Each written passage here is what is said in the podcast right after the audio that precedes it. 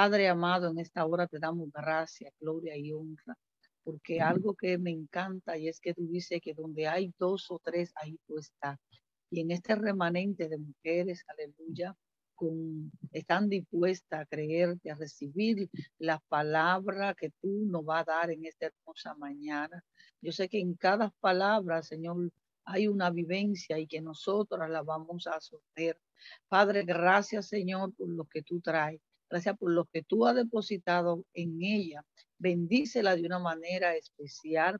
Ese tema está en tus manos. Ley de adopción está en tus manos. Te pedimos que te glorifique de una manera especial y que la bendiga de antemano en el nombre poderoso de Jesús y que los que están ahí escuchando a través de esta plataforma podamos ser edificados, que podamos anotar todo lo que usted va a decir en esta mañana. En el nombre del Padre, Hijo y Espíritu Santo. Amén y amén. Dios bendiga. Amén, amén. Entonces le damos la bienvenida a la maestra y abogada Angélica Lazo y a la pastora Jasmine. Los micrófonos son suyos. Bienvenidas, amadas mías. Dios le bendiga a ambas. Para nosotros un privilegio. Dios le bendiga. Por aquí detrás de cámara estoy presente. Muchísimas bendiciones del Señor. Por ahí debe estar la pastora Jasmine. Para nosotros es un privilegio que el Señor nos regala poder compartir con ustedes su maravillosa palabra y sobre todo pues seguir con un tema eh, tan importante eh, dentro del cristianismo, dentro del reino de los cielos. Entonces, eh, no sé si la pastora Jasmine esté por ahí. Amén, claro que Eh, vamos a, continuar. Nosotros estábamos trabajando la vez pasada que me invitó la doctora Oceanía, la ley de la adopción. Eh, hicimos, generalizamos la ley, la miramos de una manera general, pero hoy vamos a puntualizar eh, ciertas, ciertos ítems, ciertos términos que son importantes para manejar dentro de la ley de la adopción. Lo primero que vamos a mirar es por qué era necesaria la adopción, por qué se dio la adopción, cuál fue la necesidad de la adopción.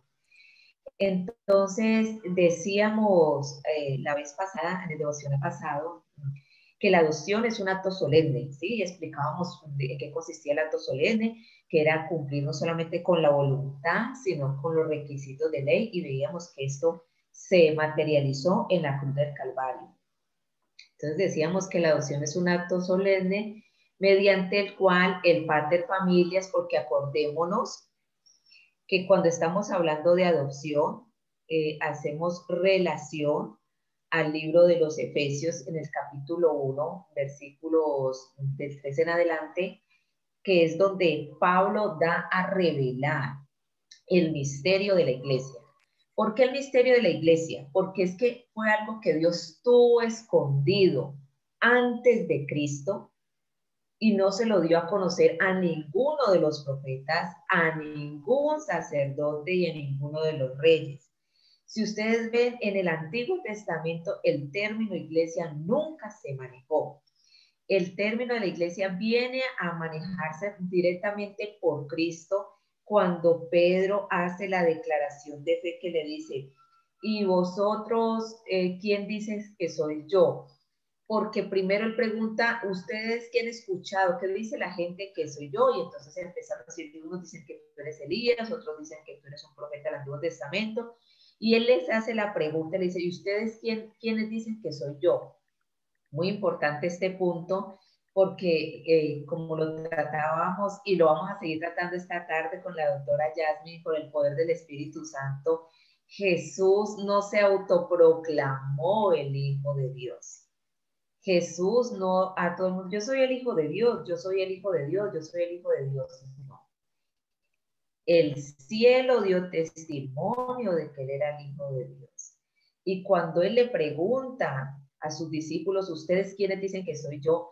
Pedro, por el Espíritu Santo, le dice, tú eres el Cristo, el Hijo del Dios viviente. Lo que nos da a entender que el Hijo es revelado, el Hijo es revelado, debe ser revelado por el. Entonces, con esta, con base en esta confesión de fe es que Jesús dice, eh, y yo te digo que tú eres Pedro y sobre esta roca edificaré mi iglesia, no sobre Pedro, sino sobre la confesión de fe que Pedro había hecho de Jesús. Por eso en ese momentico hago un, paréntesis y le digo a la hermana que en el chat está pidiendo oración por unos familiares que en este momento se encuentran aprisionados por unos vicios, que efectivamente oraremos por sus familiares, pero no oraremos por liberación, sino oraremos para que Jesús les sea revelado, para que el Evangelio de salvación les sea revelado porque la verdadera liberación del cristiano no está en reprender al diablo ni echarlo fuera. La verdadera liberación del ser humano está en que Cristo le sea revelado, el evangelio de la gracia del Señor le sea revelado. Es lo único que puede liberar de las cadenas al hombre. Y Dios ha hecho propicia esta mañana para que a esta hermana precisamente le llegue este mensaje Oremos, oremos, pero no para que a sus familiares se les salgan los demonios o se les salgan los vicios o todo lo que les está aprisionando, sino para que Cristo Jesús, el autor y consumador de la fe, en quien tenemos vida eterna y en quien tenemos libertad, les sea revelado a estos familiares suyos y ellos puedan aprender a vivir bajo la gracia, el socorro, la misericordia, el amor y la bondad del Padre. Entonces, nosotros aquí estamos viendo el misterio de la iglesia. Y cuando Pablo, a quien se le revela el misterio de la iglesia, lo da a conocer mediante el libro de los Efesios, ¿sí? Dice en qué condición nosotros hacemos parte de, este cuerpo de Cristo, de esta iglesia, cómo fue el tratamiento, cómo fue el procedimiento, cómo fue el proceso que se llevó a cabo. Entonces es lo que hoy vamos a mirar porque era necesaria y la hermana que pidió la oración nos está dando la razón de por qué era necesaria la adopción, la condición en la que nosotros estábamos. Nosotros, de pronto, los que estamos aquí reunidos, no tuvimos que enfrentar directamente problemas de drogadicción, pero estamos adictos y esclavos de otras cosas, de otros vicios, de otros pecados, de otros resabios que iban en contravía de la santidad de Dios. Entonces, esa es la razón de ser de la adopción. Entonces, decíamos que la adopción, eh, en el contexto histórico en que se escribe el libro de Efesios, que es el, siglo primero, en la Roma del siglo primero, es decir, el imperio romano, eh, la adopción era un término jurídico, ¿sí? Eh, que se utilizaba en Roma y era un contrato. Miren esto, era un contrato. Entonces ya va formándose usted la, la, la idea en su mente por qué Jesús en Juan dice, tetelestai, consumado es. Está diciendo que él cumplió, que él pagó el precio, que él llegó hasta las últimas consecuencias por nosotros. Entonces la adopción es un contrato solemne mediante el cual la figura jurídica de Roma, un pater familias, que era un hombre, no una mujer, un hombre, ¿sí? Podía adoptar o prodigar hijos que por naturaleza no eran de él, no podían ser de él, o sea, no eran engendrados, porque los hijos naturales son aquellos que son engendrados, es decir, se conciben eh, de manera biológica. El hijo adoptado no puede ser concebido por, de, forma biológica. Por eso la palabra de Dios, cuando eh, eh, nos da el esquema de toda la palabra de Dios, el, mensaje central de la palabra, Juan 3.16 dice, porque de tal manera amó Dios al mundo que ha dado a su Hijo unigénito.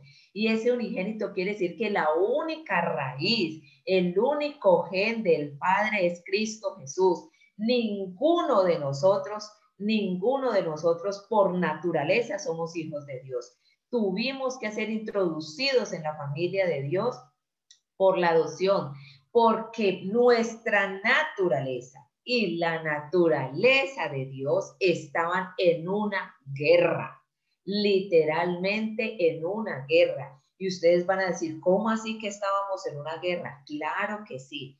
El libro de los romanos, que es la carta más teológica de la Biblia, mi libro preferido de la palabra del Señor, yo lo amo todo, pero prefiero romanos. Eh, en el capítulo 5, versículo 1, que dice los resultados de la justificación mediante la fe, dice, justificados pues por la fe, tenemos paz para con Dios por medio de nuestro Señor Jesucristo. Es decir, el primer resultado de la justificación por la fe o mediante la fe es que entramos a una conciliación, una reconciliación con Dios volvemos a hacer las paces con Dios. Esto me da a entender que nosotros estábamos en guerra constante con el Señor por nuestra naturaleza. Entonces aquí sí quisiera que la pastora Jasmine nos introdujera en lo que es la naturaleza humana y la naturaleza divina de Dios y por qué motivo no podíamos estar alineados con Dios antes de Cristo Jesús. Ahora sí, pastora Jasmine. Amén. Y es que para antes de entrar a eso tenemos que entender lo que significa paz con ese verso que Angélica acaba de traer. Y paz no es lo que mucha gente piensa que es ausencia de problemas. Paz es estar unidos con Dios de tal manera que podamos procesar todas las cosas con el pensamiento de Él. Hmm. Y eso es poderosísimo, porque definitivamente jamás vamos a poder experimentar la paz de Dios que viene a través de la adopción si no estamos en paz con Dios. Solamente podemos estar en paz con Dios cuando nosotros reconocemos nuestra necesidad de Él, nos arrepentimos de nuestros pecados y entonces le permitimos la entrada a nuestra vida.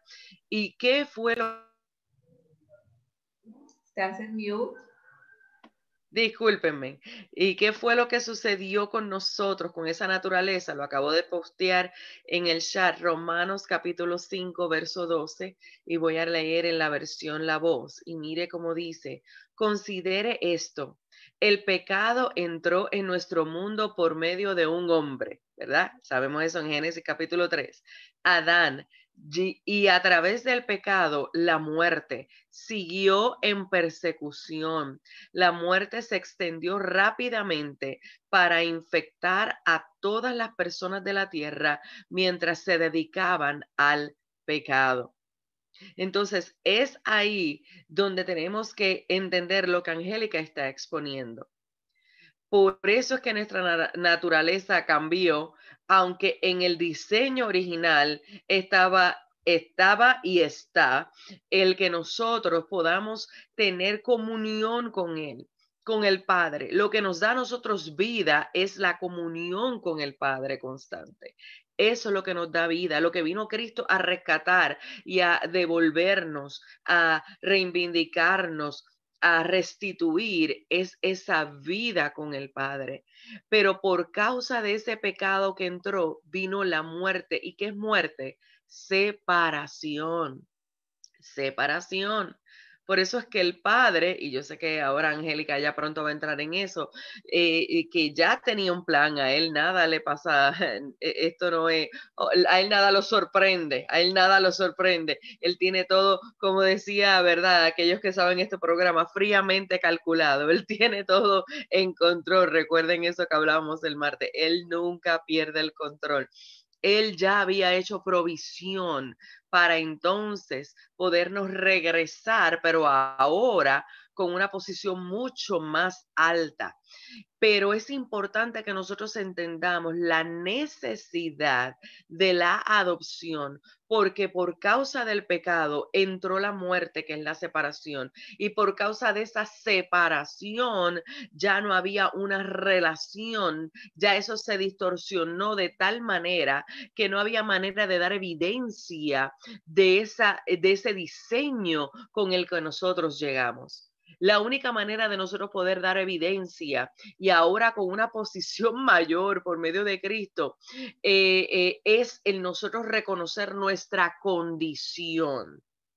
Número uno, ¿qué condición de que el pecado, y todavía, mire, ahorita dijo Angélica muy magistralmente, nosotros estamos en, estábamos en guerra con Dios. Yo diría que todavía esa guerra está, porque si dejamos que la carne sea la que domine, la guerra va a seguir.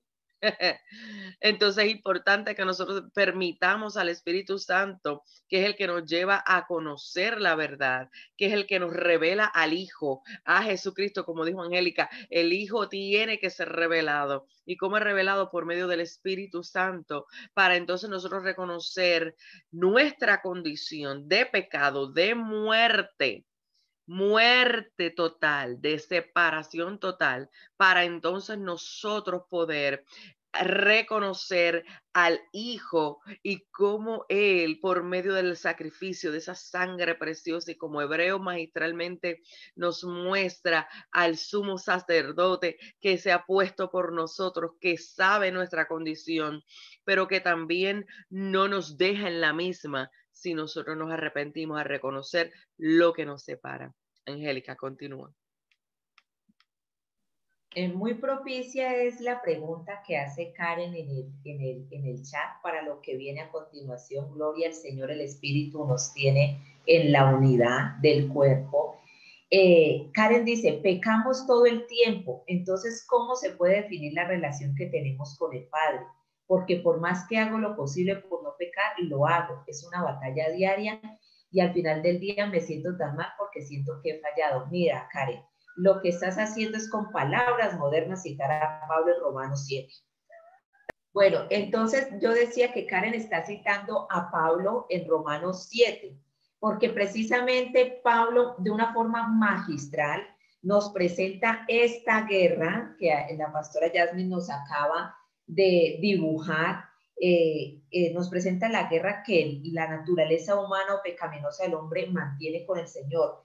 En Romanos capítulo 7, versículos del 15 al 24, podemos encontrar que Pablo cita lo siguiente, porque lo que hago no lo entiendo.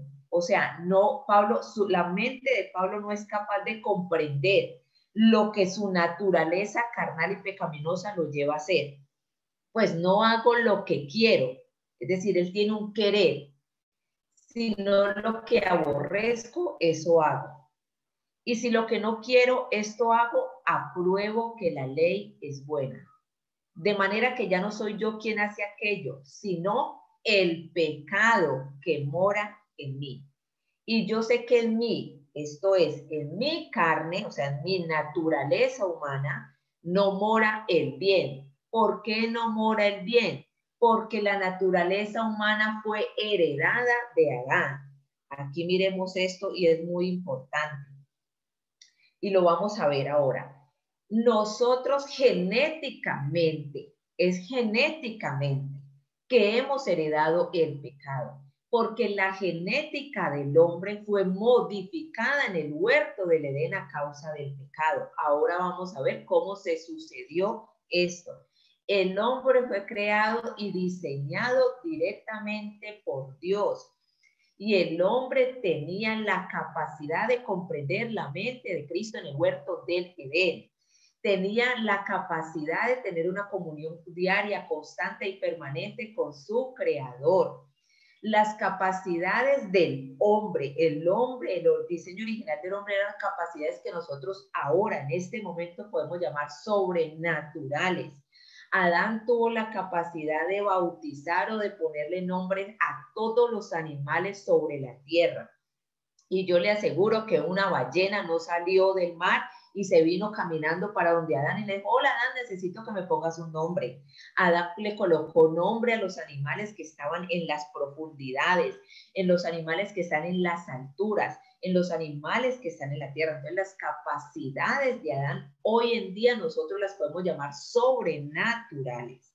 Pero Dios mío, Angélica, está fuerte. Dios mío, dale, dale, esto es tremendo. Aleluya. Entonces, estas capacidades, cuando el hombre peca, son desarraigadas del hombre, por eso es expulsado. Es que el hombre no fue expulsado de un lugar geográfico del de, planeta. El hombre fue eh, expulsado de la presencia de Dios. Por lo tanto, lo que la capacidad sobrenatural o divina que existía dentro del hombre desarraigada. Esa es la muerte que viene al hombre y entonces el hombre queda con la genética modificada y no solo con la genética modificada, sino que todo lo que estaba bajo poder y autoridad del hombre es modificado. Por eso las, las rosas tienen espinas, por eso la fiereza en los animales. Esto es modificado porque la genética directamente sufrió las consecuencias del pecado. Los genes del hombre en ese momento fueron modificados entonces, por eso Pablo en Romanos 7 dice que en la carne de él no mora el bien, en su naturaleza humana no mora el bien, sino que mora el mal.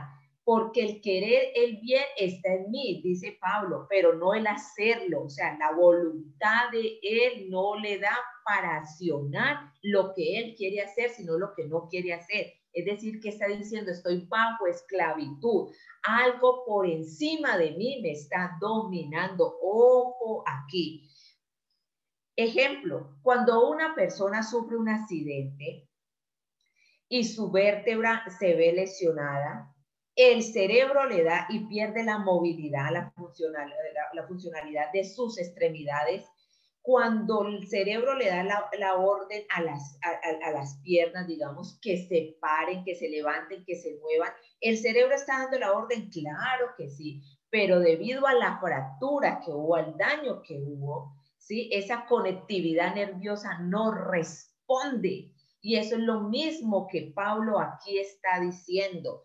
O sea, yo quiero, pero no puedo porque hay algo que me bloquea, hay algo que me domina y lo que yo sé que es bueno y que quiero hacer, porque Pablo conocía la ley, Pablo sabía que le era agradable al Señor, eso no lo, no lo puedo hacer debido al pecado que mora en mí. Dice Pablo, ¿sí? Entonces dice, así que queriendo yo hacer el bien, hallo esta ley, que el mal está en mí. Ley, que el mal está en mí, porque según el hombre interior me deleito en la ley de Dios, pero veo otra ley en mis miembros que nosotros hemos llamado la ley de la costumbre, que se revela contra la ley de mi mente, ojo, de mi mente, o sea, él es consciente, y que me lleva cautivo, es decir, esclavo a la ley del pecado que está en mis miembros. Miserable de mí, ¿quién me librará de este cuerpo de muerte? Por eso Karen aquí en palabras modernas nos está diciendo lo que Pablo está diciendo ahí. Y efectivamente el ser humano está a diario en una lucha constante con él. Créanme algo, el inconverso, el inconverso, no hay día que en su soledad en las horas de la noche él mismo se cuestione y se diga, yo por qué estoy haciendo lo que estoy haciendo. Por eso en la cruz del Calvario, cuando Jesús hace sus alegatos, él no dice, Padre, mírame, yo tan santo, sin mancha y sin arruga, y mira cómo me vilipendiaron mira cómo me torturaron. Él no dijo esto. Él dijo, Padre, perdónalos porque no saben lo que hacen. Jesús era consciente de que por a consecuencia del pecado la conciencia del hombre había sido cauterizada y por mucho que quisiera el dominio que el pecado tenía sobre él no lo dejaba actuar. Si el hombre fuera consciente del mal que causa con su proceder, créanme que no procedería así. Por eso necesitamos a Cristo Jesús que nos sea revelado. Hermana Ramona, su familia necesita que Cristo le sea revelado. Eso es lo que necesitamos, la revelación del Espíritu, de, la palabra por intermedio del Espíritu Santo la revelación de Cristo en nuestra vida. Eso es lo que necesitamos. Esta es la radiografía de la naturaleza humana, la naturaleza que mantiene en guerra con la naturaleza divina. Los cristianos, los que hemos sido, hemos nacido de nuevo, los que hemos sido adoptados e introducidos a la familia de Dios por el poder de la palabra en nuestras vidas, por la relación diaria y constante con el Padre a través de su Hijo, hemos sido renovados cada día nuestra mente, nuestro pensamiento, porque la renovación no es otra cosa que el arrepentimiento, metanoia, que significa cambio de mente, lo que me lleva a un cambio de actitud. Y de esa forma nosotros somos transformados. Eh, Juan decía, hijitos, esto les digo para que no pequen, pero si pecáis, abogados, tenemos a Jesucristo el justo. El cristiano, mientras esté en la tierra de los vivientes, tendrá que lidiar con el pecado. Una cosa es que el cristiano peque y otra cosa es que practique el pecado, porque el que practica el pecado no es hijo de Dios. Es la diferencia explica eso ahí, Angélica, explica lo que es importante.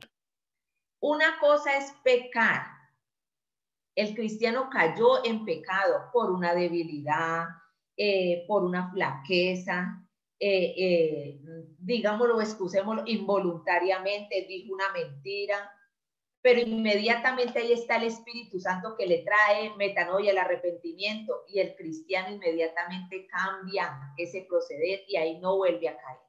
Pero el cristiano que practica, es decir, constantemente está pecando y deleitándose en ese pecado, no es hijo de Dios. Se autodenomina cristiano o se llama hijo de Dios, pero no es un hijo de Dios.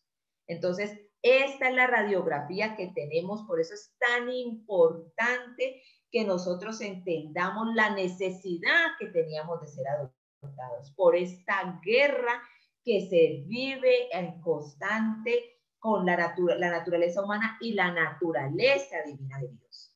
Cuando Cristo muere en la cruz del Calvario, nosotros decimos, Cristo murió por mí. Y amén, hermano, así es. Yo digo, Cristo también murió por mí, pero Cristo en primera instancia, lo digo yo y me responsabilizo de lo que estoy diciendo. Cristo en primera instancia no murió por usted ni por mí. Cristo murió para vindicar el carácter santo del Padre que había sido mancillado por nuestros delitos y pecados. Porque quien demandaba justicia era la santidad de Dios, que había sido mancillada por el hombre. Y una vez esa demanda de justicia queda satisfecha en la cruz del Calvario, por eso Cristo es nuestra expiación y nuestra propiciación, ¿sí? Ahí sí nosotros somos salvos por gracia. Pero lo primero que hay que establecer es que la santidad de Dios por la naturaleza pecaminosa del hombre fue mancillada. Y eso había que resarcir ese daño. Y ninguno de nosotros estaba en capacidad por la, la herencia genética que traíamos del pecado. Solo él, que era santo, sin mancha, sin pecado, pudo hacerlo. Entonces, esta es la radiografía de la naturaleza del hombre versus la naturaleza divina de Dios. Vamos a continuar con el tema porque es un tema demasiado extenso. Aleluya.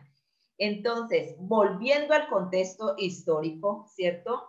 Quienes estaban legitimados en la causa en la Roma del siglo I, es decir, en el Imperio Romano, para hacer, regularizar los contratos de adopción, eran los las instituciones jurídicas conocidas como los pater familias, que eran instituciones familiares. Roma era un imperio o una república mm, que se fundamentaba en la familia, porque para Roma, imagínense, siendo paganos ellos, para Roma la familia era el núcleo de la sociedad. Roma se fundamentaba en la familia. Entonces, reconocían a un hombre con ciertas calidades que sin necesidad de estar casado podía adoptar o prodigar hijos, ¿sí? Y darles un estatus. Entonces, solamente podía adoptar quien tenía el estatus de padre de familias en la Roma del siglo I. Y entonces, ¿quiénes podían ser adoptados o tenían la, la condición de adoptabilidad? ¿Quiénes? ¿Por qué voy a entrar a este tema? Porque en las iglesias cristianas se ha predicado por décadas que nosotros éramos unos huérfanitos. Pobrecitos nosotros en la tierra, sin un papá y sin una mamá. Decían entonces, el Señor como nos vio huérfanos, Él le dio mucho pesar y nos adoptó. Eso es, eso no es bíblico. Eso no es bíblico.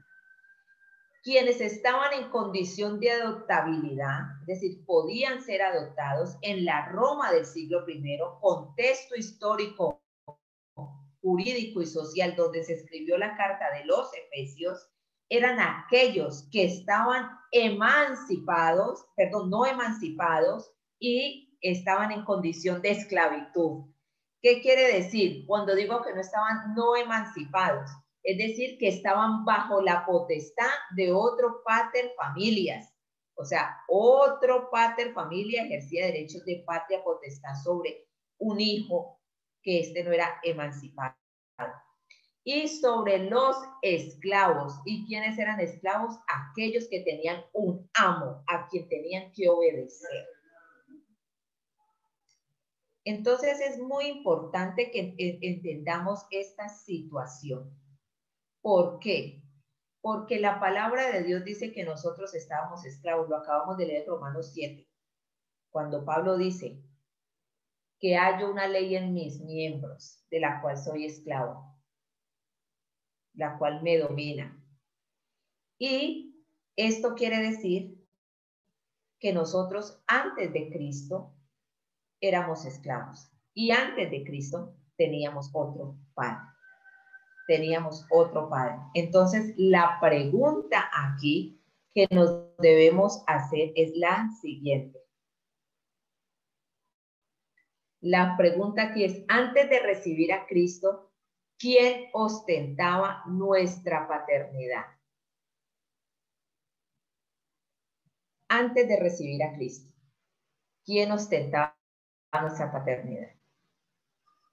¿Quién contesta en el chat? ¿Quiénes creen ustedes? Si su papá su mamá, ¿quién ostentaba nuestra paternidad? Maritza de la Cruz dice el diablo, Katia Japa dice el diablo, Blasina dice el diablo, Darlene dice el diablo, y efectivamente el diablo era el que ostentaba nuestra paternidad antes de Cristo, lo que hacía necesario la adopción. Entonces, con esto se nos quita ese velo o esa falsa concesión que antes de Cristo éramos huérfanos, ¿sí? Entonces, porque éramos esclavos y éramos hijos del diablo, ¿sí? ¿Dónde encontramos esta respuesta que ustedes acaban de dar en el chat? ¿Dónde encontramos que antes de Cristo éramos hijos del diablo? ¿Dónde lo encontramos?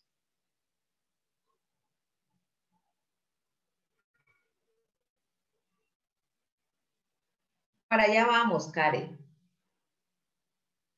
¿Dónde está? En, eh, Katia dice en Juan 8:44 eh, y efectivamente dice Juan 8:44 en la versión Reina Valera 1960.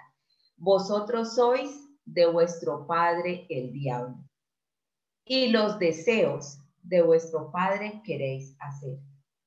Él ha sido homicida desde el principio y no ha permanecido en la verdad, porque no hay verdad en él.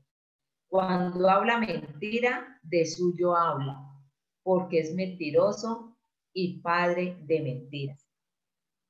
Entonces, nos hacen una pregunta y yo quiero que pensemos, porque la mente, nosotros acordémonos, somos miembros del cuerpo de Cristo todos unidos formamos el cuerpo de Cristo.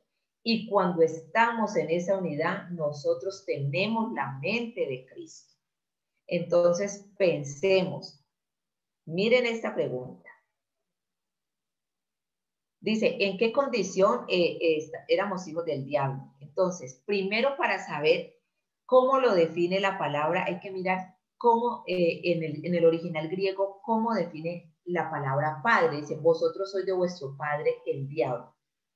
Efectivamente, en el griego, porque acordémonos que el Nuevo Testamento fue escrito en griego y hasta este momento estamos trabajando el, el, el Nuevo Testamento. La palabra pater, no sé qué es entonces acá, y tenemos que mirar entonces la palabra, la palabra padre. Entonces, en el griego la palabra padre viene eh, de, de, de la raíz pater está en la concordancia Strong con el número 3962 y efectivamente es una palabra primaria que significa padre literal o figurado, ¿sí? Padre o patriarca, ¿sí?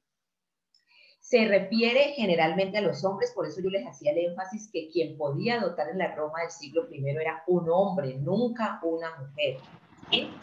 Eh, hace referencia a quien es progenitor, es decir, quien puede procrear o dar vida a un ancestro, a un padre, a un mentor o a un modelo, ¿cierto? En este caso, pues en Juan 8:44 hace referencia efectivamente, como ustedes lo postearon en el chat, a Satanás como el padre de todos los hombres que son malvados y depravados, es decir, la condición que nosotros teníamos antes de Cristo, pues Él es el modelo a quienes se parecen los pecadores y ellos tienen un carácter malvado o nosotros antes de Cristo teníamos este carácter malvado, ¿cierto? Aquí yo les voy a hacer esta pregunta. ¿Quién nos creó a nosotros? ¿Quién nos creó? Dios, dice Katia, muy bien. Dice la palabra de Dios que el primer pacto que se hizo en la eternidad fue entre las personas de la Trinidad, cuando dijeron, hagamos al hombre a nuestra imagen y conforme a nuestra semejanza. Es el primer pacto que vemos en la palabra del Señor. Entonces fuimos creados por Dios.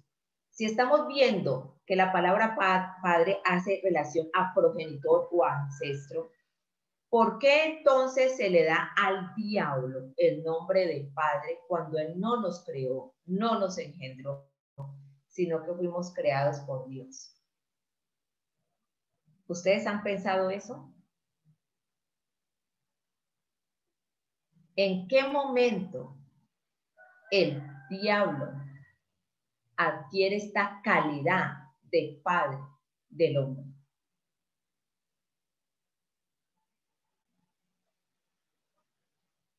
Dicen, en la, en la caída del hombre, cuando caímos. Bueno, sí, y esa es la respuesta general, pero ¿qué fue lo que realmente pasó? Volvemos a la explicación que estábamos dando en el huerto del Edén.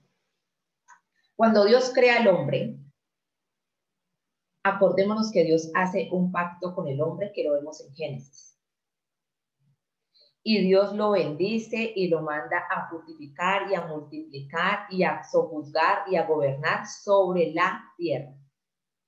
Es decir, que la autoridad directa en la tierra era el hombre. ¿Sí? Era el hombre. Ayer estuve en el devocional y el salmista Lenín Salcedo decía algo muy cierto. Dios no tenía autoridad para estar en la tierra. El hombre tenía la autoridad directa en la tierra. A consecuencia del pecado, lo que se da en el huerto del Edén es un intercambio entre Dios, entre el hombre y Satanás. El hombre le entrega a Satanás el dominio de la tierra y por, ende de todo lo que en ella existe. ¿Dónde vive el hombre? En la tierra.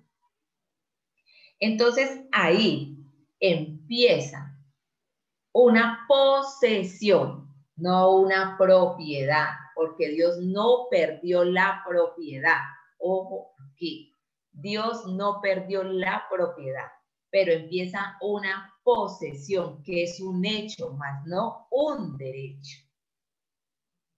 Empieza la posesión del diablo sobre la creación, sobre todo lo creado.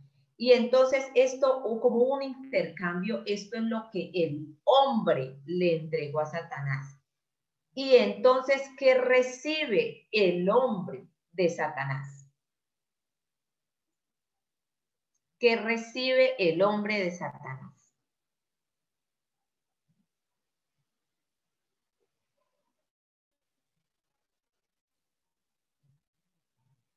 ¿Qué recibió el hombre de Satanás? Su naturaleza, dice Patricia Flores, muy bien, la iniquidad que había en él. Porque si miramos Ezequiel 28 y, el libro de Isaías, si mal no estoy, el capítulo 14, si mal no estoy, dice que él era perfecto, era el sello de la perfección hasta que se halló en ti iniquidad. Entonces, en el intercambio que se da en el huerto del Edén, el hombre le entrega a Satanás el dominio que tenía sobre la tierra y todo lo creado para que éste empiece a ser una posesión. Por eso se dice que opera con legalidad. Y el hombre recibe de él la iniquidad que lo caracterizó cuando él se rebeló en contra del trono. Ese fue el intercambio que se, se dio en Edén. Por eso es que la palabra del Señor, cuando se refiere a Satanás en el Nuevo Testamento, se refiere como el príncipe de este mundo. Y quien lo llamó el príncipe de este mundo no fueron los apóstoles, fue el mismo Jesús, el príncipe de este mundo. Y en la carta de los Efesios, capítulo 2, versículo 2, vemos que Pablo se refiere a él como el príncipe de la potestad del aire, lo que quiere decir que gobierna de la atmósfera hacia abajo. Me preguntan por interno que si se modificó Angélica. la Claro, ¿sí?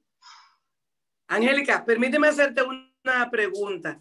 Señora. O no sé, para que nos, nos expliques esto. Mira, aquí, por ejemplo, en mi país, yo no sé, en Colombia, se da que hay personas que tienen solares, que tienen terrenos, y que están esperando que vaya aumentando para venderlo o para hacer una construcción. Pero aparece alguien que se mete en el terreno y nosotros se lo permitimos y lo dejamos. Y esa persona, nosotros sabiendo que ese terreno es nuestro, eh, se mete, quizá lo sacamos o lo dejamos y a uno le dice, mira, en tu solar se metió alguien y empezó a subir una construcción. Entonces, cuando ya está la construcción, ya no es fácil, casi nadie saca a la persona de ahí. Esto se parece al permiso que nosotros le damos a Satanás de meterse en nuestras vidas. Explícalo, por favor. Tú como abogado. doctora Oceanía, por eso les decía, en la posesión. Dios no ha perdido la propiedad. Mire el término que yo utilicé. Dios no ha perdido la propiedad, que es un derecho. Pero Satanás tiene la Aleluya, wow, Dios mío, qué explicación, Angélica. Detente ahí, por favor. Es muy necesario. Yo, yo todos los días le doy gracias al Señor porque después de 20 años me vengo a dar cuenta yo para que fue una universidad de derecho. Yo no fui a estudiar las leyes ni para entenderlas, comprenderlas, aplicarlas y, y, y, prestarle servicios profesionales a nadie. Yo fui para poder entender esta maravillosa palabra. Gloria al Señor. Aleluya. Miren, la propiedad es un derecho real que se tiene para ejercerlo sobre un objeto, una cosa, sin permiso de nadie. ¿Sí? Eso es la propiedad. Es un derecho real y es reconocido por todo el mundo. La posesión no es un derecho, es un hecho notorio y se adquiere por el paso del tiempo. Lo que usted explicaba, doctora Oceanía, aquí en Colombia se llama como prescripción adquisitiva de dominio. ¿Qué quiere decir esto?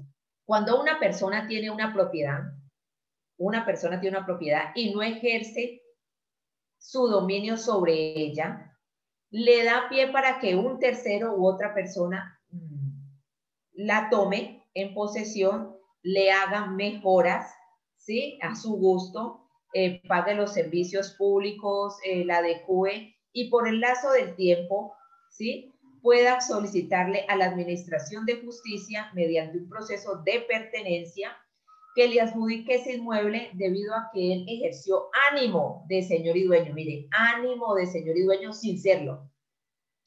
A consecuencia de que quien sí era el señor y dueño, pues no ejerció su derecho, ¿sí?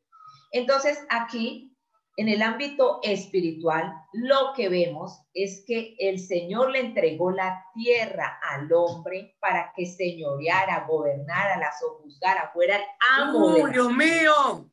El amo de la tierra para que mandara sobre ella, tuviera la autoridad directa de Dios sobre la tierra. Y el diablo lo que hizo fue entregarle al diablo este señorío.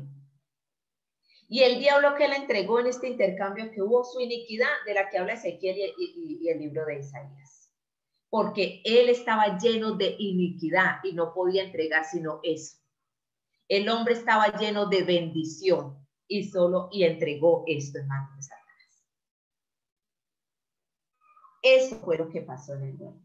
Por eso, el diablo ejerciendo esa posesión es que se convierte en el padre de la humanidad cuando está sin Cristo.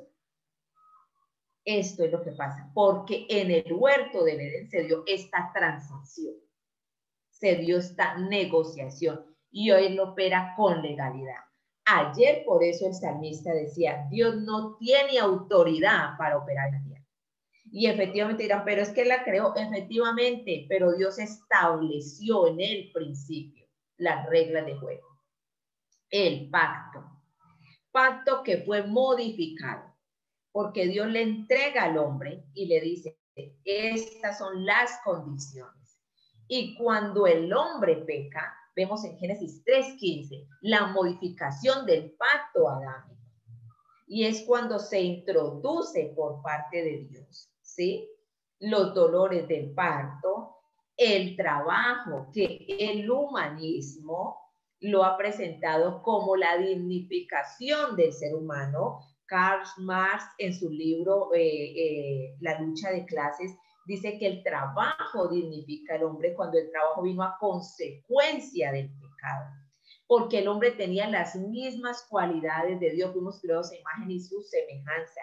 El hombre si quería fresas no tenía que ir y sembrar la semilla, regarla y nada, sino como Dios nos creó, darle la orden a la tierra para que produjera. De su boca, hoy en día tiene que arar la tierra para que ella produzca. Esa fue la consecuencia de lo que pasó. Angélica, te amo, Dios mío, qué explicación. No, no, no, no, no, no, no, no. Yo me puedo pasar el día escuchando esto hoy, Dios mío. Angélica, yo quiero que por favor, no, no, no, el tema de que se hace difícil entender que Dios no tiene autoridad. No sé si, yo creo, yo quiero que tú vuelvas y hables de eso, por favor. Quédate ahí, ahí, ahí. ¿Cómo es que él no tiene autoridad en la tierra?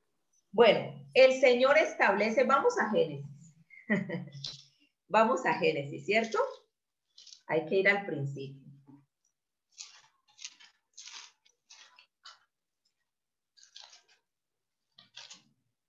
Vamos al libro de Génesis y ya les voy a decir. Vamos y nos ubicamos en Génesis capítulo 1, versículo 27 en adelante. Y dice, y creó Dios al hombre a su imagen. A imagen de Dios lo creó.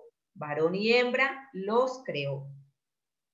Los bendijo Dios y les dijo, fructificad y multiplicados, llenad la tierra y sometedla ejercer potestad, aleluya, potestad sobre los peces del mar, las aves de los cielos y todas las bestias que se muevan sobre la tierra. Después dijo Dios, ¿quién dijo?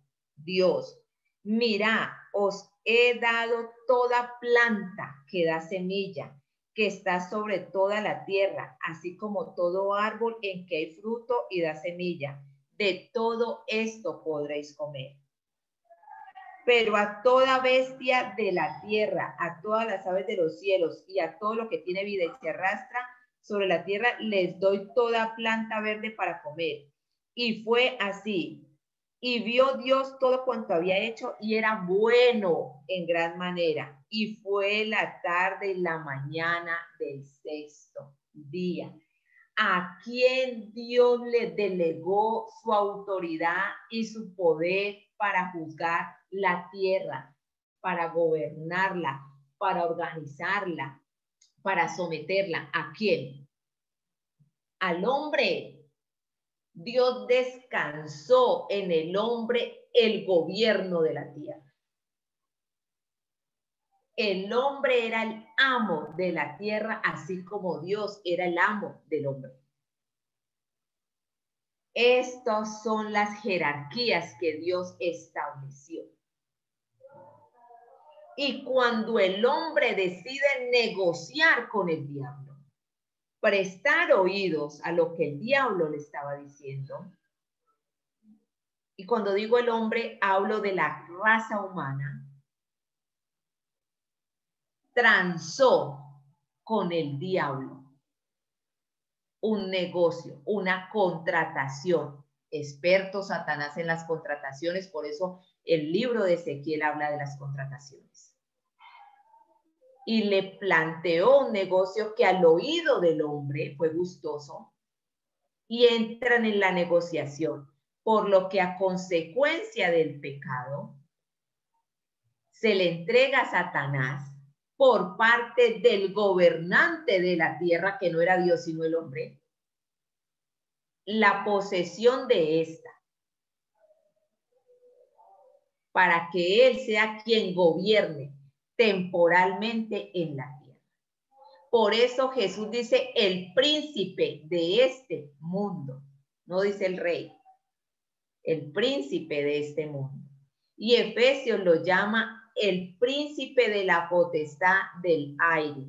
Y cuando habla de la potestad del aire, hace énfasis del gobierno de Satanás de la atmósfera hacia abajo, por tanto, Dios no tenía autoridad sobre la tierra, porque si así fuera, Cristo no hubiera venido por nosotros. Aleluya. Ahora, oye, Angélica. En condición de hombre. Cristo no vino en condición de Dios. Él vino en condición de hombre.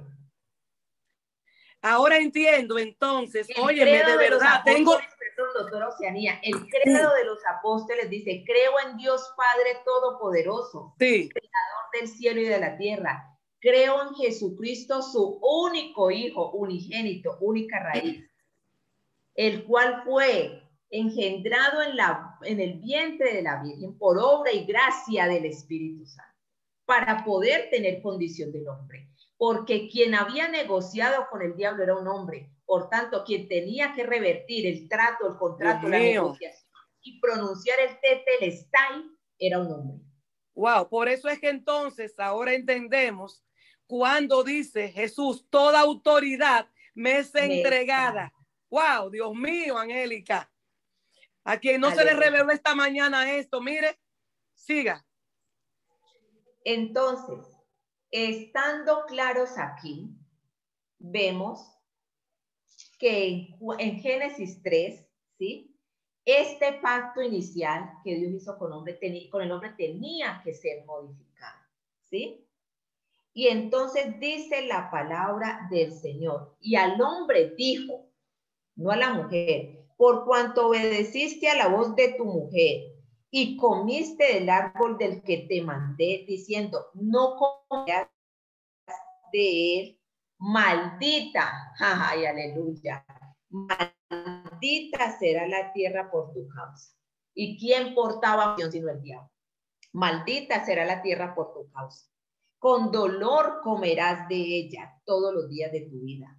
Espinos y cardos te producirá y comerás plantas del campo. Con el sudor de tu rostro comerás el pan hasta que vuelvas a la tierra, porque de ella fuiste pues polvo eres y al polvo volverás.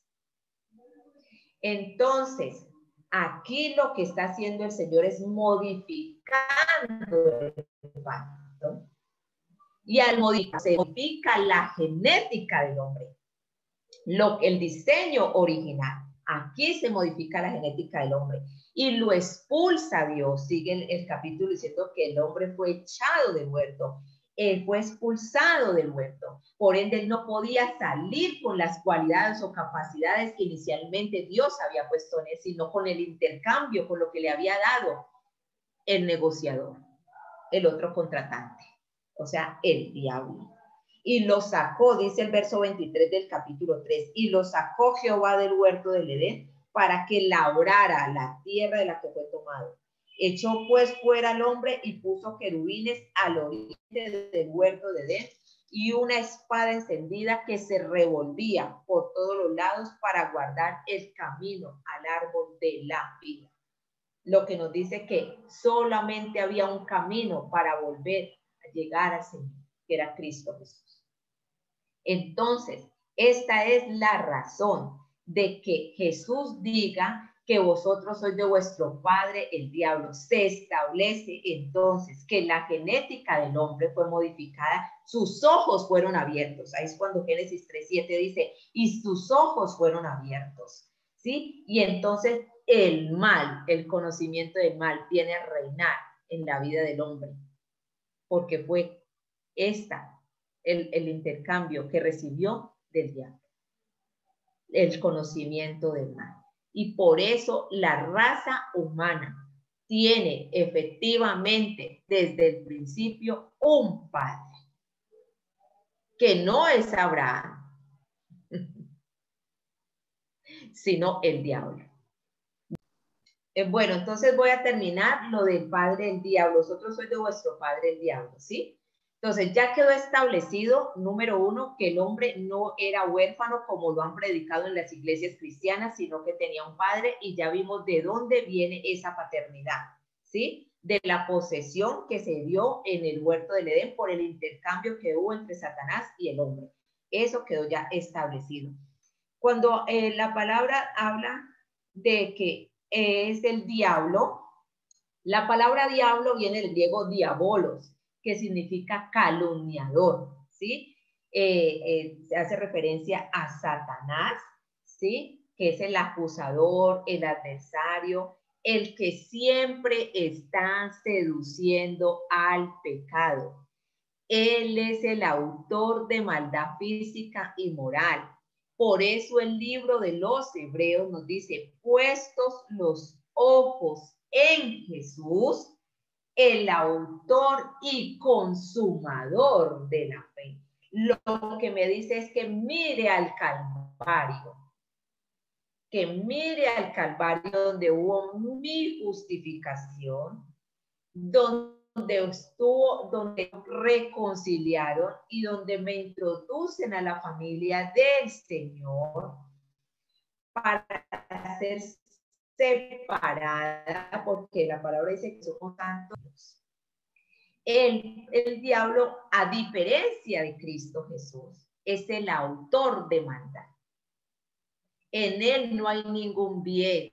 Está en contravía de los frutos del Espíritu Santo. Uno de los frutos que es la benignidad, porque en él solo se halla maldad. Solo sí y solo sí se halla maldad en él maldad física y maldad moral. Y está, se opone a todo lo que sea verdad, es decir, a Cristo Jesús.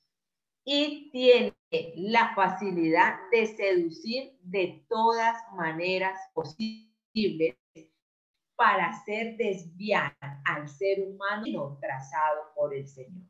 Acordémonos que toda cuando la palabra habla de torcerse, siempre habla de iniquidad y en quien se halló iniquidad fue en él. El libro, acordémonos, Ezequiel 28 e Isaías, no sé si es 12 o 14, me, me falla en este momento la mente, pero ahí hablan de él, de lo que se halló en él, de la rebelión que hubo en él. Y eso fue lo que le pasó al hombre en el huerto de Edén. Por eso se nos hace difícil someternos a la ley. Por eso se nos hace difícil cumplir la ley.